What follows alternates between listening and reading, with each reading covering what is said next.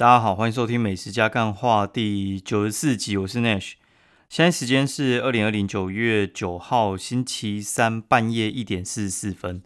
好，然后跟大家现在靠腰一下，真的是他妈的累累爆！我昨天大概四点多才睡着吧，就是他妈有时候会失眠嘛，然后失眠，然后因为就是小孩子他们现在，你知道，如果你有养小朋友的话。他们有时候不喜欢在婴儿床睡，他就喜欢在你的床上睡。那你双人床明就是给双人的，然后再多了零点五个，他妈就超挤，挤到就是我真的手不能打直，你知道就是我可能要呃侧身睡才才有办法睡。然后最后林北要堵拦，然后然后就直接去外面沙发睡。那你知道沙发又没那么好睡，啊，反正搞了半天，我大概四点多才睡着，大概八点多要送他去上课。然后早上又这边拍夜拍，拍老半天，搞到大概下午一点多吧，然后去好事多。那我去好事多那一天的话，我通常都不会安排有运动啊，因为好事多就是体重物的运动。看，因为我现在都坐捷运去好事多，好，然后捷运去好事多的话，就会变成说，其实那一小段，然后我就直接上捷运去运东西，其实还蛮快的。然后我可能就提前在那个我家附近那边下车，下车之后再。WeMo 这样骑车过去之类，我现在真的很懒得自己开交通工具 过去好是多。好，然后呢，这都无所谓。然后反正我已经觉得这一天就是晚上的时候，我就是不要做太激烈的运动哈，或者是不要太激烈的活动，而不是运动，不要太激烈的活动。那不要太激烈的活动是怎样呢？通常的话就是买个卤味在家里吃一吃，看中华之棒，然后陪小孩子玩一下，然后这天就结束了。然后晚上可能简简单单写个文章就没事了。结果一切都进行的非常顺利的时候呢，七点的时候小朋友就吐了，哦吐，然后他妈就吐了，吐大概到九点中间哦，七点到九点中间哦，他妈吐了五次，两个小时吐五次，然后反正我就觉得不太对劲，那就算了算了，那就直接呃放下手边的所有事情嘛，然后我们就直接去急诊。那去急诊的话，你知道急诊的话有分那种就是减伤嘛，他一开始就是会把你一进来的等级先分好，然后如果你没有那么急的话，你看病的速度就会很慢。反正搞了老半天，我们大概一个半小时看完，然后看完之后，医生可能就打打止吐针啊，然后判断是肠胃炎什么之类的，然后在那边喝喝点水，然后又观察之类的，然后就搞到快十一点半吧，还是十二点才回到家。这样子我就 七点就一路忙到十二点，回来还没结束。哦，在医院没吐，回来又吐个两次，看他妈逼嘞！这样的话就是，哦，应该六个小时吐七次吧，超屌的。我觉得六个小时吐七次，然后中间呢还就是洗了四次衣服，就是洗衣机跑四次。然后因为家里的那个就是保洁店其实有限哦，就是你顶多就是两三个。轮着换嘛，然后你这样子经不起你这样吐啦，真的经不起你这样吐。然后最后呢，我们就啊，终于他去睡了。现在我才坐在电脑桌前可以录音。我今天所有计划全部都被打乱，靠腰，然后就觉得，真的好累。然后等一下就是应该就早点睡了吧，因为刚一回来的时候，我发现我我晚餐还没吃完。我晚餐还没吃完呢，就被打断了。看，然后回来就怒煮泡面，然后还有吃那个皮蛋豆腐，觉得很爽。好，然后那个今天来先来 Q&A 一下好了。那我们等下就是我有计划今天要讲什么了，然后等下还是顺着把它讲完。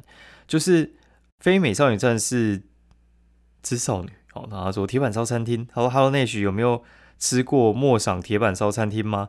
或是有没有推荐的铁板烧餐厅？谢谢。然后说每次都期待更新的内容，继续美食加干话。然后非常感谢这位听众，应该是算是蛮忠实的听众，感谢感谢。然后铁板烧呢，其实我超级喜欢吃铁板烧，但是我不知道为什么诶，每次来找我叶配都是火锅餐厅。然后台北火锅后来我觉得比铁板烧还要兴盛。台北火锅文化，我后来盘点了一下，就是我开始写博格。到现在，我台北火锅应该吃了应该七八十家，就是七八十家是还有包含那些，就是我可能一房、二房、三房之类的。那你说的莫赏那那一家之前本来要去，然后后来没去。我记得是，我有跟哎，我有个朋友跟我讲说，他觉得很普通啊。然后后来我就决定去吃牛排。有一家我之前很常去吃啊，因为就是在呃之前公司附近，叫做葫芦小锅。胡小锅的话，其实我觉得就已经还蛮好吃的。它大概就是三四百块的价钱。那我觉得一般的那个叫什么？一般的百货公司底下的铁板烧，我觉得基本上都很难不好吃。那为什么会说很难不好吃呢？其实我觉得他们基本上的那些呃蛮经典的菜色都很难弄搞砸啦。经典菜色什么？我觉得铁板烧就是要吃那个鸡腿，就是黄金鸡腿排，然后五谷鸡腿排之类的。他们那种都会弄得超级恰，然后我觉得很好吃。然后用爆香的酱，然后淋在上面，或者是他直接干煎，然后配一些香蒜片，我觉得都还蛮不错的。但是我觉得铁板烧呢。如果说你去吃一些太高级的牛肉，然后有时候我觉得我不如直接去吃牛排。我觉得铁板烧在做牛排的时候，我觉得没有牛排店直接用烤的这么好吃啊，大概是这样。然后我之前有吃过奔，我觉得奔其实还不错，就是还 OK。对，那什么会雷呢？我觉得夏目里真的太普通了，我真的觉得夏目里非常非常的普通。哦，然后其实我个人觉得。大埔还蛮好吃的，那大埔好吃不是因为它的材料好，我觉得是它的酱很强。我觉得它的那个酱油跟糖吧，我觉得那个比例真的是，嗯，值得推荐。对，你也知道，就是有时候我讲这种东西，然后会被人家嘲讽，就说：“看你居然吃那个，你居然觉得那个好吃？”对啊，我就觉得那个好吃啊，我也觉得麦当劳很好吃啊，怎么样？对，就是不然你天天都在吃那些美食，你会受不了，好不好？你还是会吃一些很平常的东西，你还是会吃卤肉饭嘛，对不对？呀，然后哦，还有一家红花啦，红花我觉得其实是还算不错的，大概是这样。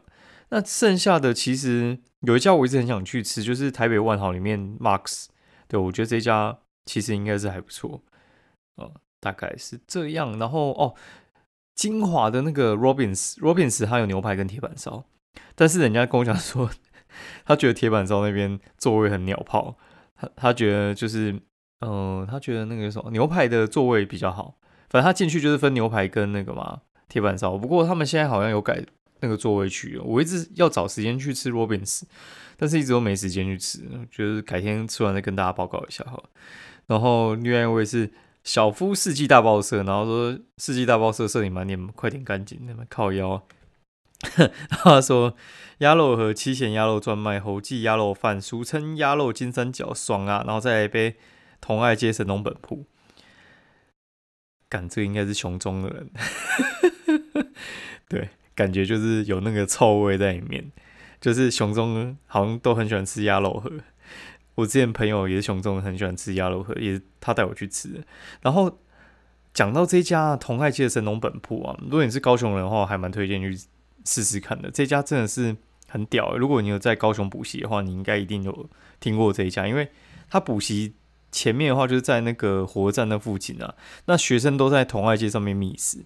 那神农本铺算是一家千年万年都不会倒的一家店。那它不会倒的店，我觉得就是它那个菜单哦，应该有两百种吧，饮料我觉得超级多的。然后你可以就是。呃，就是点那种无菜单 饮料，就是什么随便点这样子。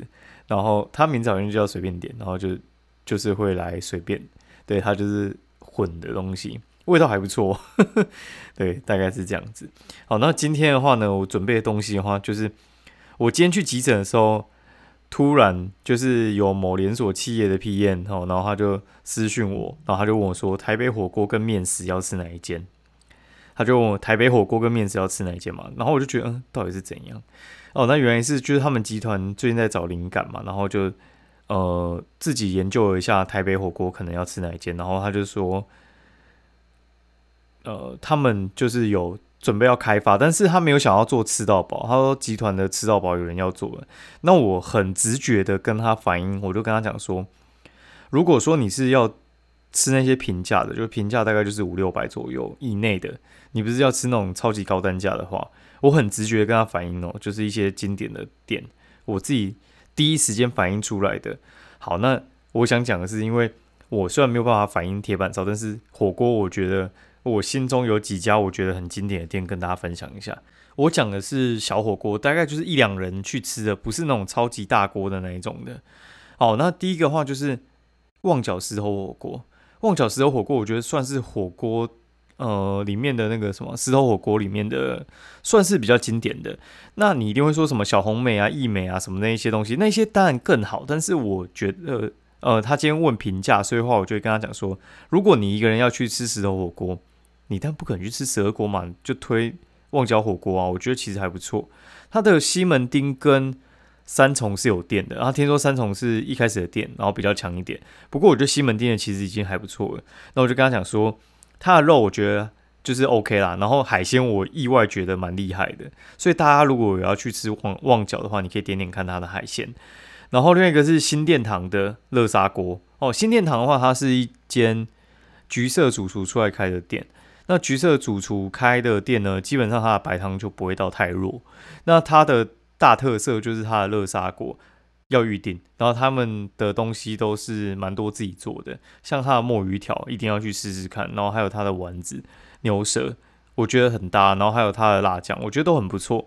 那它的价钱呃稍微有点点高，但是我觉得算 CP 值很高，意思就是说它虽然卖的稍微有点贵，但是你吃的时候你不会觉得说不划算，你你会觉得说哦。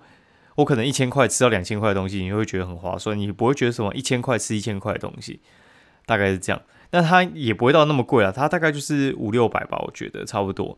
那商业午餐听说很超值，那我一直想去吃，一直没去吃。然后另外一家大家应该就是没有听过了，这家叫做木轩。木轩这家店呢很特别，然后它以前是我夜配的时候去吃的。那夜配的时候去吃的时候，我就觉得说这家店它还蛮超值的。它的地点稍微有点点偏，它其实就是民生社区，然后准备要上民权大桥那附近吧，就是民生社区还算是比较边缘的地方了，叫做木轩哈。木轩这家店呢，它的呃汤我觉得蛮强的，对啊，肉跟海鲜我觉得还不错，尤其是海鲜，他们有自己有水族箱这样子。那它的呃那个什么，它的汤底有一个很特别，叫皮蛋锅。哦，皮蛋锅、皮蛋香菜锅吧。好，这个东西呢，其实还蛮就是见仁见智，但是算很特别，我不排斥啊。然后它的药膳锅我觉得很强，药膳锅没有那么多家在卖，好，但是我觉得它还蛮强的。我是很直觉跟他讲这三家，然后他说面店呢，我就直接跟他讲两家，就是我自己吃过而且我喜欢的，叫做老面店。老面店的话，它是在大桥头附近。哦，它就叫做老面店，然后它的四酱面很强，人家不是什么双酱啊，就是麻酱加炸酱什么之类的，它是四个酱混在一起。然后另外一个我此生挚爱哈，就是三角窗面摊，它就是在基隆。那基隆的面其实我觉得跟其他地方就完全不太一样。那基隆的面摊我觉得最强的就是三角窗，那它有一些营业时间会没开啊，你一定要顺便点一下它的呃，那叫什么？馄饨汤蛋包哦，就是馄饨汤里面它会加蛋这样子。好，然后他就说：“哎，很优秀，你活字典哦。”然后就是说他们目前在删减中啦。然后我就说：“啊，你到底挑了哪几家？”他自己挑的东西呢？火锅他挑鸡汤大叔跟东厨局，然后面点他挑饺子乐园哦。然后我就说鸡汤大叔呢不用去吃了哦，我觉得鸡汤大叔很普通。江大叔呢？我觉得就是鸡汤不适合拿来煮火锅啦，这我就不赘述。我就觉得他真的还好，他就是形象比较强而已。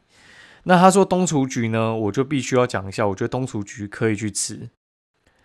东厨局这家店呢，算是我们渊源蛮深的哦，就是之前有去吃过哈。然后东厨局的话，它其实我吃过两次吧。然后它两个汤头我觉得很厉害。第一个叫做耐寒唯有东厨局。反正它就是自己开发出来的一个厨具锅，呃，蛮特别的。好，然后另外一个是蟹黄锅，那蟹黄锅应该也是举世无双啊。我觉得这两个真的蛮强的。那它的肉呢，我觉得嗯还好，但是也不会到太烂。对，就是它就是汤很强，我觉得它的汤很强。然后他们摆盘超厉害的。然后我就跟他讲说，你是连锁企业，我其实没有那么建议你去吃东厨局。为什么呢？因为东厨局的东西呢是。是没有办法克制化的哦，就是没有办法大量生产。那没有办法大量生产的意思就是说，今天东厨局它的技术掌握在厨师里面，它的一些摆盘雕花都是厨师处理的。他要一次出个一百盘，他是突然会出不出来的。他不是切肉就摆上去，他就是还要摆一些很漂亮的形状上去。